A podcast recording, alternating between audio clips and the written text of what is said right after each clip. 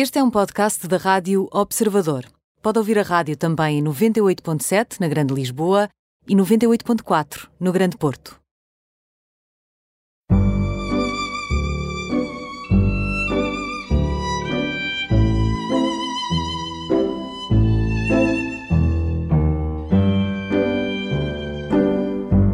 Bem-vindo ao Imperdíveis.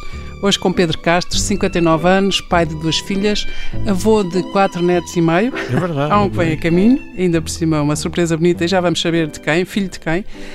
Um, o Pedro é gestor, é fundador e CEO de uma grande empresa, eh, de uma multinacional que se chama Multilem. Passa, passa publicidade, mas uh, aqui é só, para, é só factual e circunstancial, não, nem sequer vamos falar sobre a empresa. Um, Bem-vindo, Pedro. Obrigado, estou muito contente de estar aqui. Eu é que estou, e sobretudo, Pedro, porque, hum, porque este, esta chamada hoje aqui tem uma história por trás, ou seja, normalmente as entrevistas são biográficas e são intimistas, como, com pessoas muito, muito inspiradoras, e o Pedro não é a primeira vez que vai falar da sua história, uh, mas cada vez que fala da sua história inspira muitas pessoas e resgata muitas pessoas. Isto porquê? Porque teve um passado de drogas muito, muito pesado e muito longo, tanto quanto julgo saber, uhum. e foi um tempo muito difícil da sua vida, da vossa vida, de família, mas houve um dia que positivou todo o negativo e deu a volta a tudo. Isto já lá vão muitos anos e agora filhas e netos, e, e é para isso, é sobre isso que eu gostava de falar, porque há cada vez, há outra vez, cada vez mais aditos, mais novos, pessoas com mais dificuldade em sair das adições e, portanto, este seu testemunho é, é precioso.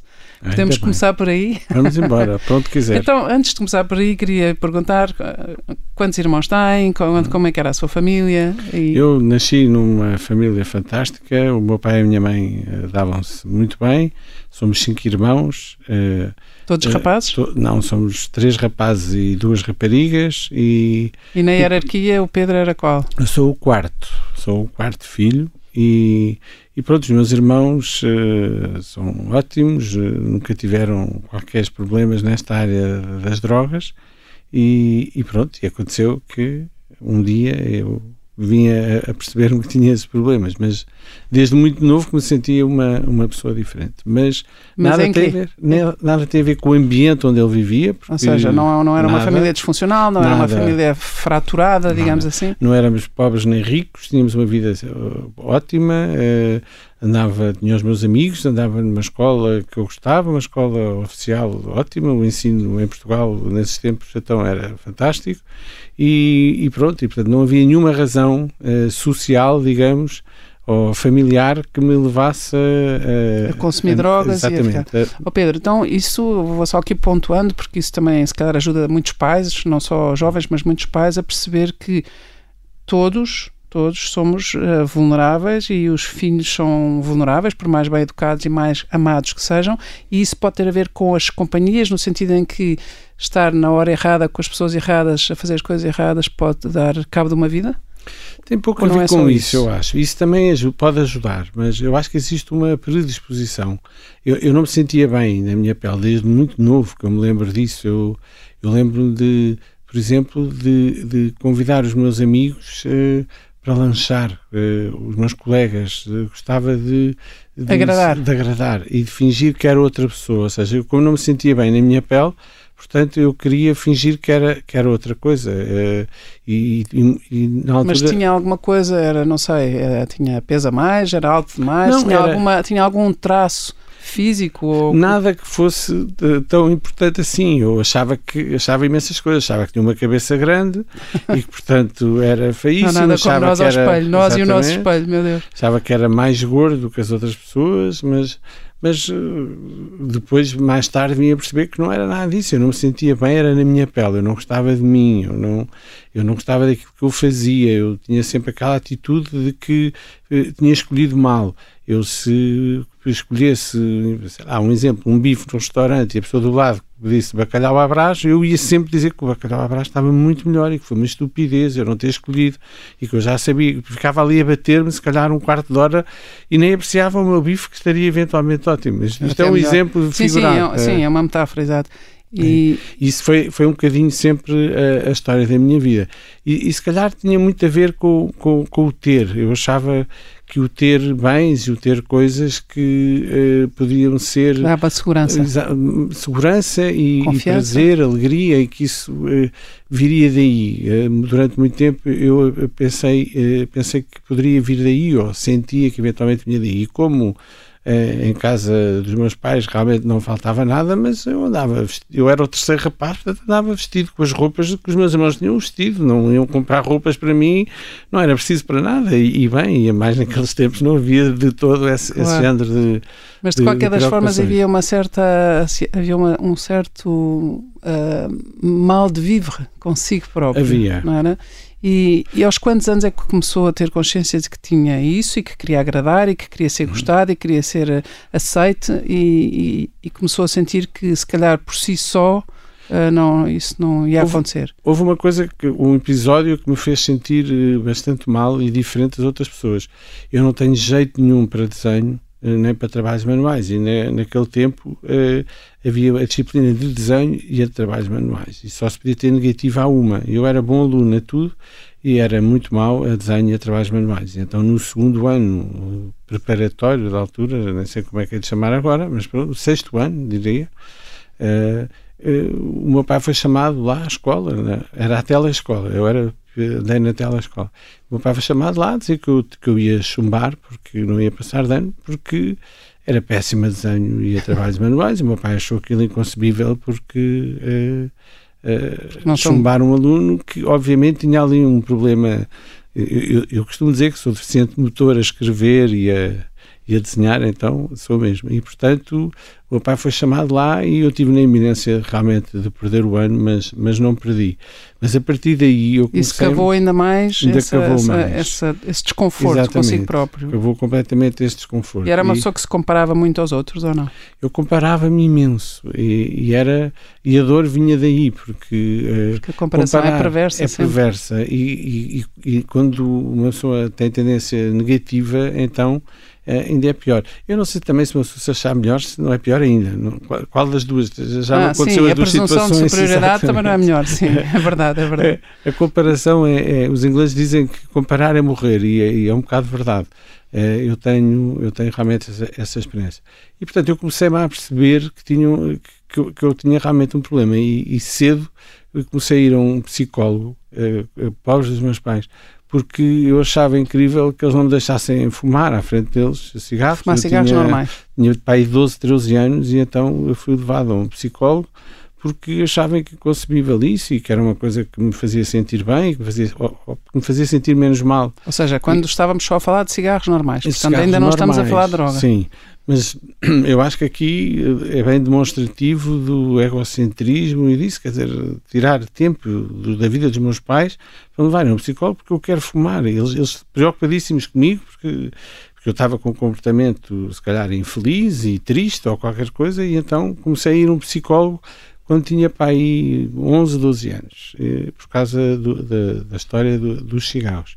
E depois descobri, nessa mesma altura, que quando eu bebia, me sentia menos mal. Eu bebia um, umas cervejas, ou bebia um whisky, ou uma coisa qualquer, e sentia. Alterava um bocadinho o seu estado e vinha seja, uma confiança. É, eu deixava de sentir aquele desconforto, aquela Uh, e, e, descobria também que me sentia mais desinibido, portanto dizia mais graças, as pessoas riam-se, aparentemente achavam piada. Supostamente aceitavam no mais e melhor. Eu sentia mais. Um bocadinho mais o mais rei aceito, do. Exatamente. E isso gerou alguns problemas também mesmo no liceu, uh, porque bocado apalhaçado nas aulas e dizia graças e abusava e pronto. E, Era posto fora das exatamente, aulas. E depois, uhum Acabei também. E isto é um princípio que começa é um princípio, é, começa é a revelar que não só há esse mal-estar interior, como é. a compensação para esse vazio, como é, a maneira como se preenche esse vazio Exatamente. também distorce tudo é. e é um preenchimento falso, é como tapar. Ou uhum. seja, eu fui usando essas, esses subterfúgios todos para tapar aquilo que eu sentia, porque nem sequer enchia, não é? nem uhum. preenchia. Pois, é uma ilusão. É uma ilusão. E depois as drogas? As drogas, como é que Depois eh, do álcool, que eu já usava como droga, não é? é porque era isso que eu queria, eu, eu não, não tinha prazer nenhum em beber, eu queria era Uh, Queria só a substância. A, a substância, a pedrada, digamos, Exato. faz o calão, uh, de, que me dava o álcool e o efeito que ele causava em mim. E, portanto, foi fácil a seguir começar a a fumar. Portanto, não foi levado por ninguém, é uma coisa sua, não, consigo? Que... Não, não e, e, e, na realidade até os meus amigos, se calhar mais próximos, eh, na altura, ou muitos deles, não tiveram uh, o problema grave que eu tive uh, com drogas. Uh, eu, eu lembro-me que comecei, portanto, assim, o álcool e a fumar, a xixi, essas drogas ditas leves, mas que são pesadíssimas na, na vida de uma pessoa e os efeitos que causam e o que atrasam uh, o nosso desenvolvimento, uh, eu lembro que depois passei rapidamente para, para, tomar drogas pesadas e lembro que a primeira vez que eu experimentei a heroína eu disse eu vou ser viciado nisto, porque isto, isto traz-me uh, a paz que eu, que eu andava à procura e, e no fundo uma vez mais não era paz nenhuma, era só calar aquilo que eu sentia dentro, era só mesmo tapar. E por isso tive a nítida sensação que era isso que, que ia acontecer. E, e, e, a heroína foi uma escalada dentro da escalada, mas foi. depois, mas também não parou aí. Não, depois eh, sempre muito para próximo da, da heroína, porque a heroína era aquela droga que no fundo eh, me fazia sentir menos mal, mas sempre com imensas tentativas de imensas coisas. Eu, eu, eu digo, costumo dizer que tive mais tempo a tentar largar do que realmente a aproveitar a consumir. Uh, o, o, consumo.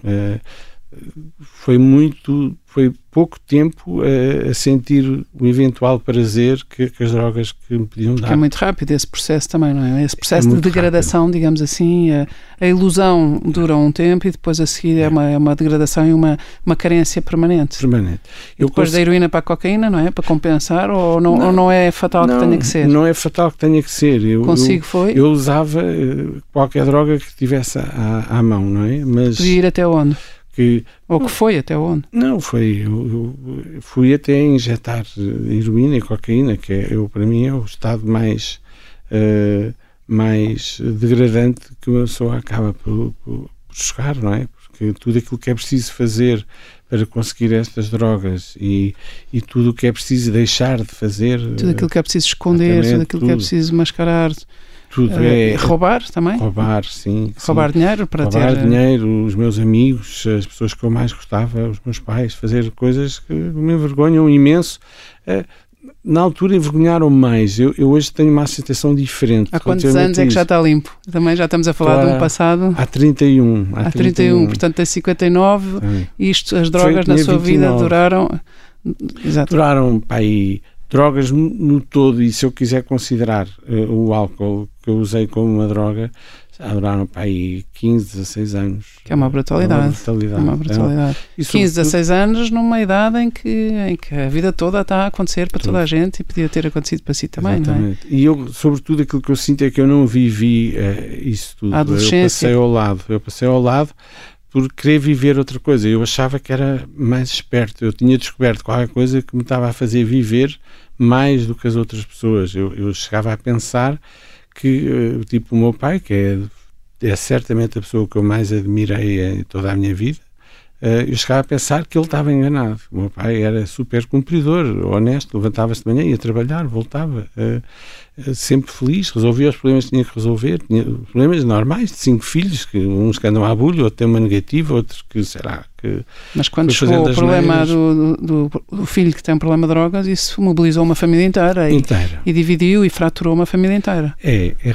o poder realmente de, que tem, uh, o poder destrutivo que tem um, um adito na vida de uma família é. Seja álcool, seja é, drogas, é, é, E por isso é eu falo sempre, eu falo sempre... Uh, e por isso é, é, que dá também o testemunho, não se importa de partilhar a sua história, até porque nada. a sua história é uma história de alguém que se auto-resgatou e que tem toda a sua história de resgate humano de outros, uhum. seja, sejam pessoas com audições ou sejam pessoas com, com carências extremas. Isso é, isso é, isso é admirável. E é a coisa é que eu mais gosto, é a coisa que eu realmente mais gosto na vida é de poder ser útil nessa área. Eu sei o poder que isso tem na vida de uma família, o, o resgatar uma família, o mudar. Eu vejo por mim o poder que eu tive de alterar uh, as, a vida da minha família, os meus cinco irmãos, não é? dos maridos, mulheres, filhos, sobrinhos, uhum. meus pais. É coisa que eu tivesse a sorte, não é? Oh, Pedro, e o Pedro também casou e, e o problema depois estendeu-se ao casal, não é? Sim. Também havia no casal o mesmo problema. Havia, eu, eu casei de uma forma perfeitamente disparatada. Não vale a pena agora também dizer nomes, porque Sim. quem sabe sabe, quem não, claro. não sabe, não vale a pena voltar a essa história, até porque eu acho que o Pedro está a dar o testemunho na primeira uhum. pessoa, não está...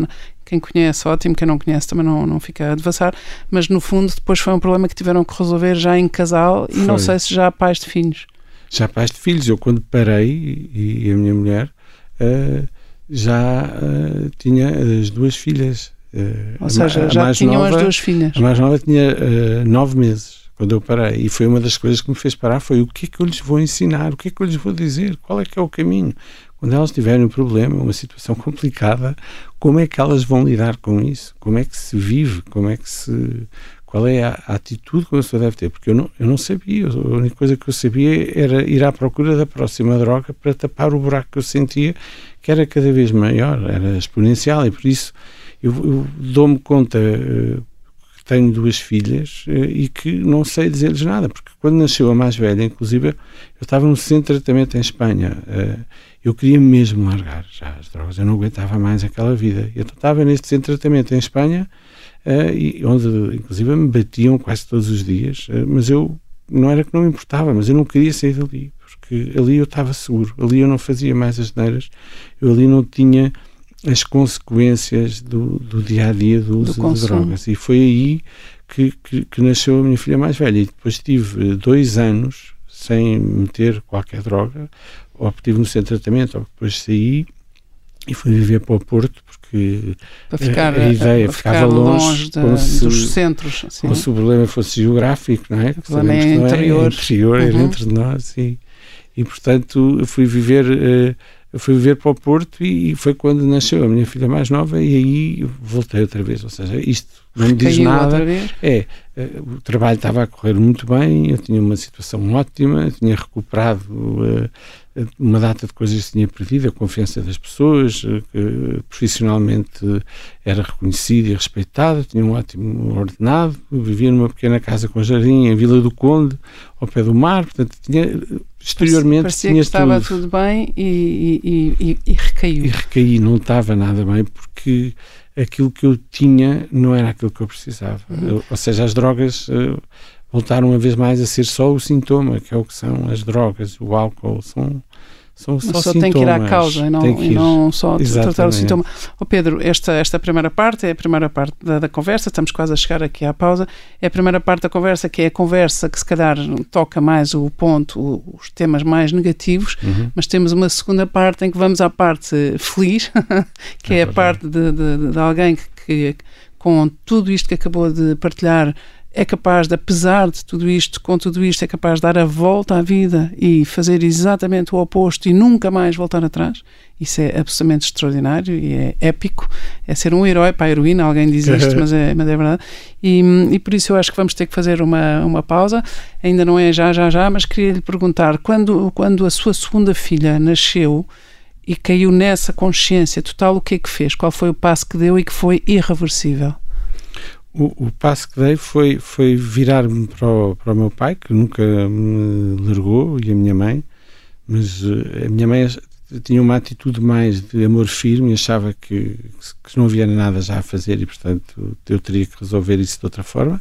E dizer ao pai, eu preciso mesmo, eu quero mesmo e, e isso foi, foi fantástico. Só foi, é possível quando é o próprio a querer. O próprio, eu quero mesmo, eu pago o que for preciso de preço, de privação, de seja daquilo que for e, e foi um enorme alívio, foi um enorme alívio e, e realmente mudou uh, drasticamente a, a minha vida. E foi para onde? Qual aí fui para, tive a sorte de ir para um centro de tratamento para, para a Inglaterra, o meu pai na altura já nem podia sequer custear esse tratamento uh, e pediu emprestado a um irmão e eu tive essa sorte, não é? Eu já tinha gasto o dinheiro todo e ele houve um irmão dele que lhe emprestou o dinheiro e eu fui para esse centro de tratamento e realmente foi o início, mudou a minha vida. Foi lá que eu vi a, a célebre frase do meu dia a dia, que é hoje, é o primeiro dia do resto da minha vida. E eu uso isso todos os dias, haja o que houver.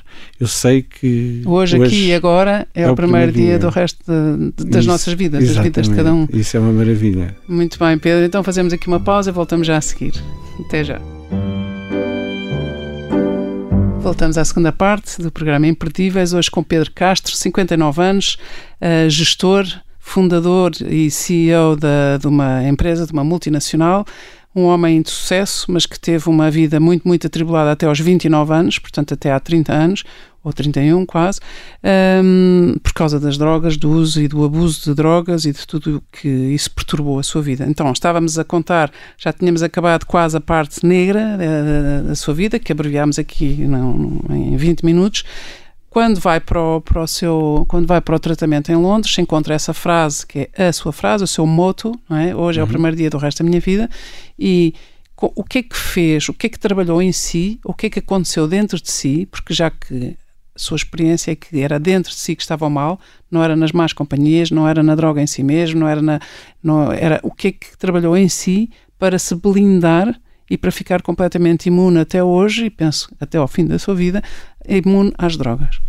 O que aconteceu foi que eu tive um, para aí um mês quase sem dormir por causa do síndrome da abstinência e eu, para além das drogas eh, normais que estava a tomar, estava também num programa de metadona que era moda na altura, só havia no Porto e, e, e, era ainda mais viciante que as outras drogas, porque era pura e era muito viciante e portanto isso impedia-me de dormir, mas eh, o, o, que me aconteceu foi eu comecei uma conversa nestas minhas insónias e dizia: Olha, se tu existes, Deus, ajuda-me, porque eu quero. Eu, eu sei que é possível. E tinha alguma relação com Deus Não, ou com a tinha fé? Tinha pouquíssima. Eu, em miúdo, tinha feito catequese. Ou seja, sido... a sua família era uma família católica? Sim, católica. Uhum. o meu pai. Mas não era uma prática sua, nem era, não uma, era minha. não era uma fé sua tinha deixado de ser completamente, pai, aos 10 anos. Eh, assim que os meus pais me deram a liberdade de ser eu a escolher se eu não ia à igreja, deixou, deixou de, de, ser. Uhum. E, e, eu achava que era uma instituição velha e caduca e obsoleta e, portanto, a igreja não fazia qualquer sentido.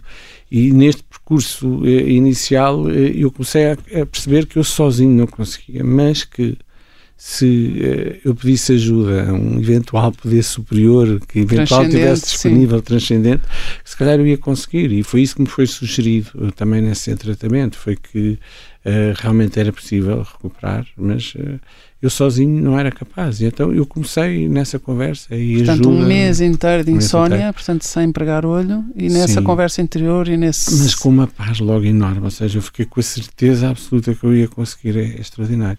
E aconteceu uma coisa que nunca acontece, acho eu, são raros os casos, foi que eu deixei de ter vontade de, de, usar. Ou seja, raríssimas vezes nestes 31 anos eu voltei a ter uma vontade, ah, eu quero, eu vou, eu preciso, eu não, de todo.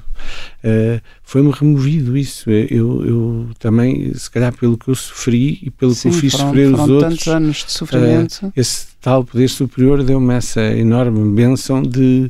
Mas chama esse poder removido. superior, chama-lhe Deus, põe-lhe um nome ou não? Ah, eu chamo, sim. ele é muito meu amigo, tem sido muito meu amigo. ou seja, eu acho que está a fazer chamo. a cerimónia porque se calhar nos ouvintes não. há quem acredite, quem não acredite, e acho isso bonito é, também, da e, sua parte. E também foi, aí que eu, foi por aí que eu comecei, ou que eu recomecei, ou seja. Uhum foi por um poder superior e, e, esse poder superior eu achava que se manifestava no grupo das pessoas que estavam em tratamento e que me davam algumas sugestões, eh, porque o modelo de tratamento que eu fiz era baseado em, em grupos de, de autoajuda, em, em, em, terapia de grupo e, e, e eu comecei a sentir que as pessoas todas que lá estavam tinham o mesmo problema que eu, tinham passado por igual ou muito parecido. Não Portanto, as vergonhas eram as mesmas, Exatamente. o ter, eh, é. ter roubado, ter enganado, ter, ter estragado, ter dado cabo, Sim. era tudo igual, mas que é. isso é recuperável, é. isso é... é... Não interessava nada, as drogas que usava, nem quantidades, nem nada das asneiras que eu tinha feito. Havia sempre alguém que tinha feito igual ou pior. Interessa, é o aqui e agora e a é partir de agora. De hoje. Ou seja, hoje. o passado não dá futuro e aquilo Exatamente. que dá futuro é o presente para, é, para e, e comecei a ganhar uma consciência que eu agradeço imenso, que me alivia imenso, que é eu não tenho orgulho nenhum nestas coisas horríveis que eu fiz, mas elas trouxeram-me aqui, ao, ao, ao, ponto onde eu sou hoje. Não, eu e sou sobretudo, e sobretudo trouxeram a um ponto que é o de permanecer atento a estas pessoas e de ter resgatado dezenas, se calhar já centenas de pessoas com o seu testemunho. Uhum. Eu, eu não posso garantir, mas dentro de mim eu tenho a convicção de que se eu não tivesse passado por este processo horrível e, e que infligia um sofrimento enorme às pessoas à minha volta, mas sobretudo a mim mesmo, eu não seria tão feliz. Eu precisei de bater lá no fundo, bater com os pés. E, e às vezes eu digo isso a, a outros aditos, aquelas pessoas, ah, mas é que eu não usei tantas drogas como tu. E eu digo, olha, mas eu dou graças a Deus de ter batido lá no fundo, porque eu saí de lá. Foi isso que me fez vir voltar para a superfície. Ganhei balanço quando uhum, bati no fundo, uhum. não sei, ganhei fé, ganhei vontade. A tal sei. confiança em si mesmo que antes tinha é que ir buscar as substâncias e que é passou a ser uma confiança sua. Essa fé, essa, essa certeza transformou a minha vida em momentos difíceis que fui passando na vida como toda a gente passa. Claro, a vida sim, não uma são rosas, não larga, é? exato, uma pessoa não larga as drogas Sim. e de repente é tudo cor-de-rosa e as coisas Sim. correm bem. Ó Pedro, então abreviando ou, ou avançando aqui um tempo, as suas filhas hoje em dia já são mães, elas próprias mães. Uh, eu não resisto a dizer que o Pedro é pai da Diana Castro, que eu também já entrevistei, que é uma pessoa que todos nós, eu acho que os portugueses uh, adoram a voz da Diana e de facto é uma pessoa extraordinária. Ela é que está à espera, ela tem dois gêmeos e está à espera É de um bebê, portanto o seu quarto neto e meio, o meio Exatamente. é filho É uma neta, aparentemente é uma neta. Ah, é, aparentemente é uma neta, muito bonito. E, e a sua filha, que tem um petinon, que é Pira, mas que se chama. Filipa, Chama-se Filipa. e que é professora, professora na Faculdade de Economia. Hum, e hum, como é que foi, como é que foi também o. Como é que foi contar pela primeira vez? Porque imagino que só pode dar este testemunho quem Uhum. já resolveu bem isto dentro de casa, com as suas filhas, não é? E, Uhum. e aquilo que eu vejo, ou tanto quanto sei, as suas filhas têm um orgulho enorme no pai que têm, na mãe que têm, mas também nesta capacidade de partilhar e dar testemunho e não ter desistido. Ou seja, a minha vida está melhor, estou aqui graças a Deus, mas vou seguir a minha, a minha, o meu caminho e não vou dizer a mais ninguém, porque os que já sabem, já sabem, os que não sabem também não têm que saber. E o Pedro tem essa coragem, essa frontalidade de assumir isto. Como é que foi isso em casa com as suas filhas? Foi, começou por ser natural, porque eh, eu, eu nunca eh, me lembro de ter tido uma conversa. Agora senta-se aqui e eu vou contar. Tipo, Foi um conversinha bocado- impecável. Exatamente. Foi, foi gradual e foi. Eu, muitos dos meus amigos também são, são ex-toxicodependentes e eu durante muito tempo frequentei grupos de autoajuda e, e, e dei testemunho eh, já perante imensas pessoas. Eu acho que a primeira vez que elas ouviram a minha história completa eh, foi no Brasil, num encontro em que estavam, não sei, muita gente.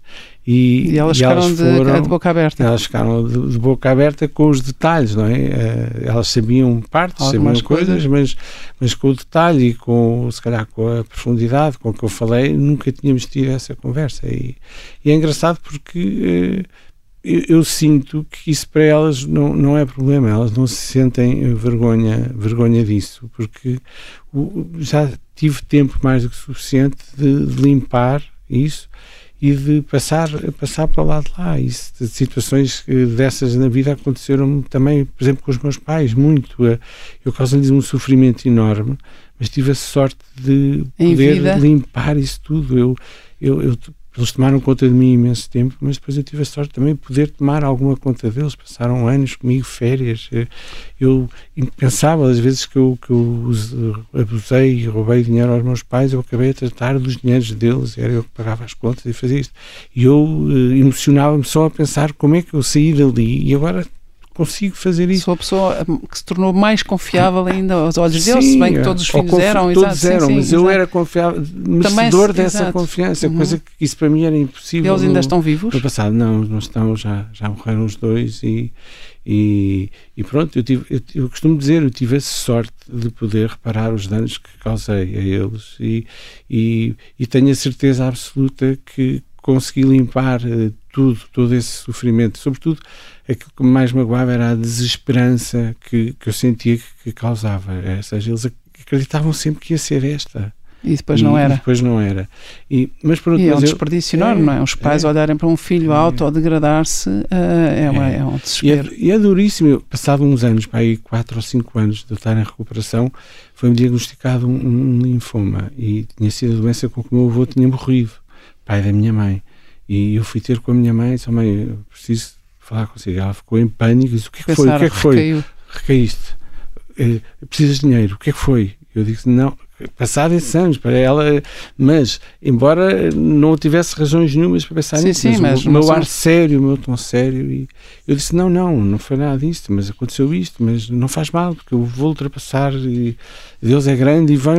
Mas e, quando lhe disse tenho um linfoma, ou seja, tenho um Uhum. cancro, isto no fundo parecia que agora que está há 4 ou 5 anos limpo, agora que finalmente é a pessoa inteira que Uhum. é, já não está dividido, fragmentado ah, por dentro e de repente vem um, vem um Uhum. cancro. E isto para si foi uma possibilidade de, de morte? Não foi, não foi. Não foi porque eu, eu, eu tinha aprendido com aquele mês, com aquela insónia, e eu virei-me para o sítio do costume, já para o meu amigo Deus, e disse: Olha, eu não sei o que fazer, tu ajuda-me, eu nem sei nem como dizer isso à, à Sofia, à minha mulher, nem às minhas filhas, aos pais, tens que me ajudar, porque eu não sei, eu não sei lidar com isso, eu não estava a contar. E, e eu fui sentindo, eu, eu senti essa ajuda, não tem problema. E eu lembro-me que eu tomava conta das pessoas. eh, E as pessoas, ai coitado, o que te foi acontecer? Isto é horrível. E agora estás careca e sem cabelo. E eu dizia, não, mas eu estou ótimo, não te preocupes. Isto, olha, isto só me está a trazer coisas boas. Até me baixou a prestação da casa, eu estou ótimo. Não, não... E, e o sentido do humor também é muito bom. e, esse- e eu senti que isto não vinha de mim, ou seja, não, não era só Mas eu. não era nada eu tinha aquele meu que- amigo, Não era nada seguro que fosse atravessar um cancro mas eu tinha a certeza. e vencê-lo. Eu tinha a certeza, eu tinha a certeza, e, e- e depois nessas conversas que eu fui tendo, eu também dizia: Olha, dá-me o que for melhor para mim. Eu não sei o que é que é melhor para mim, não faço ideia, mas sei que tu sabes, que eu já percebi que tu sabes, e portanto dá cá, Uma confiança, uma for. entrega total. Seja o E, que for. portanto, E, e as pessoas sentiam isso. Pessoas, desprovido de, de uma, da- da, daquela aflição Uhum. interior de antecipar um futuro, de Sim. antecipar o pior e, no fundo, entregar e Exatamente. viver no dia a dia, no É. presente. E as minhas filhas sentiram muito isso. Eu também lhes contei isso e noutras situações mais complicadas que, que tivemos na vida, quando nos morreu um filho e, quando, e eu ter que ter essa conversa com elas, e dizendo que a vida era ótima e que Deus não era mau e que nós não víamos tudo, não sabíamos porque é aquilo tinha acontecido, mas eu tinha a certeza que era bom. Eh, não, não gostava Quer dizer, não é fácil, nem é resultado. bom em si Exatamente. mesmo, mas, mas, mas é uma oportunidade de crescimento, digamos assim, É bom. nesse sentido. Isto é bom. Isto constrói, isto Exatamente. não nos destrói. Exatamente. Uhum. E, e o que é certo É é que está facto com um construiu. cabelo espetacular. E o que é verdade é que construiu mesmo. eh, Há e- quantos anos é que foi o linfoma? O linfoma foi há 25 para aí, foi há 25 E quando é anos. que vos morreu um filho? Foi há 21. Há Uhum. 21 e, e, a conversa, eu nunca mais na vida vou esquecer da conversa que eu tive com, com, com elas, não é? Com as minhas filhas. A Sofia ficou no hospital com a depressão imenso tempo e eu fiquei com elas duas. Mas lembro-me da conversa individual com cada uma e, e a dizer-lhes isso: eh, nós não conseguimos ver, isto é uma dor horrível, mas eu tenho a certeza absoluta que nós vamos sair daqui mais fortes e melhores e mais felizes e, Mais unidos? e é verdade, e, e esse nosso filho, o João Maria, faz-nos companhia imenso. Todos os- o dia que, que da morte dele, e que foi, ele morreu no dia que nasceu, é, é para nós um dia de festa. Nós festejamos sempre, escolhemos um programa qualquer que gostamos. No Natal damos presentes uns aos outros e, e, e ch- choramos também, mas chorar não é mau e, e vivemos intensamente isso. Mas eu sinto que foi um presente. Eu, eu, eh, esse evento em si, esse acontecimento, acabou por ser um presente para me tornar mais forte e para me tornar mais feliz, inclusivamente, porque eh, isso eh, eu ganhei, eu ganhei quando, quando eu parei de usar drogas e, e decidi ter uma vida diferente, uma vida espiritual, eu ganhei essa sorte, essa graça de acreditar que seja qual for a situação difícil em que eu me encontre, eu vou ultrapassá-la e Deus vai estar comigo e eu vou eh, entender mais tarde ou não, mas vou ser feliz e continuar a ser feliz e isso não vai prejudicar Não, não vai vida. desanimar, nem vai eh, vai, destruí-lo. Não vai. Ou seja, Isso- venha o que vier, haja o que houver. Haja o que houver. eh, Eu costumo dizer, nem que chovam picaretas, não, não faz mal. Eh, depois de ultrapassar. E nem sequer é uma situação- negação, nem sequer é uma Não. negação, é, uma, é, é assumir por dentro É. as coisas e, e há um É. sentido que uma pessoa não percebe, mas há de ter um sentido e que à frente pode eventualmente perceber-se ou não, mas É. eh, não se deixar destruir. É. O que é isto é extraordinário. racional também. Laurinda, porque eu penso muitas vezes, ah, se calhar isto é tudo mentira e não existe nenhum. E quando eu morrer, não vai lá estar ninguém. Está bem, se não tiver lá ninguém, eu não vou dar por isso também, portanto não faz mal.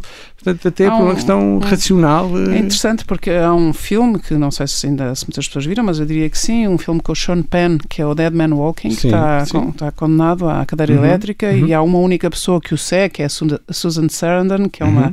Uma freira de vida consagrada e que às tantas há um diálogo em que eles gritam e ele grita-lhe, ele grita para ela e diz-lhe Uh, mas uh, você tem fé, eu não tenho fé. E ela grita-lhe por cima e diz: Não, mas ter fé dá trabalho. E aquilo é, uma, é, um, é um diálogo muito interpelador. E é aquilo que eu sinto também, olhando para si, para o seu testemunho, é ter fé dá trabalho, dá o trabalho de acolher as coisas dificílimas e de as, de as reverter e de as, de as aproveitar, entre aspas, para, para crescer, uhum. para, para não se deixar abater, não é? é.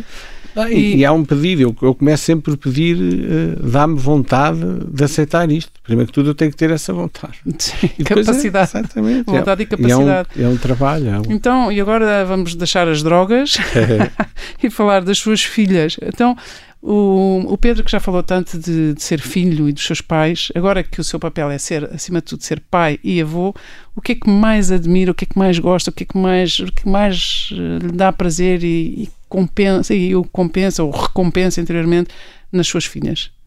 Não, dá. É realmente, nunca pensei, não é? é, é, é aquilo que eu tenho mais prazer na vida é de estar com elas e de estar com os meus netos. Gosto imenso. E, e, e às vezes separados. Nós ainda agora fizemos uma viagem só eh, as minhas filhas, os meus genros, nós dois, entre o Natal e o Ano Novo.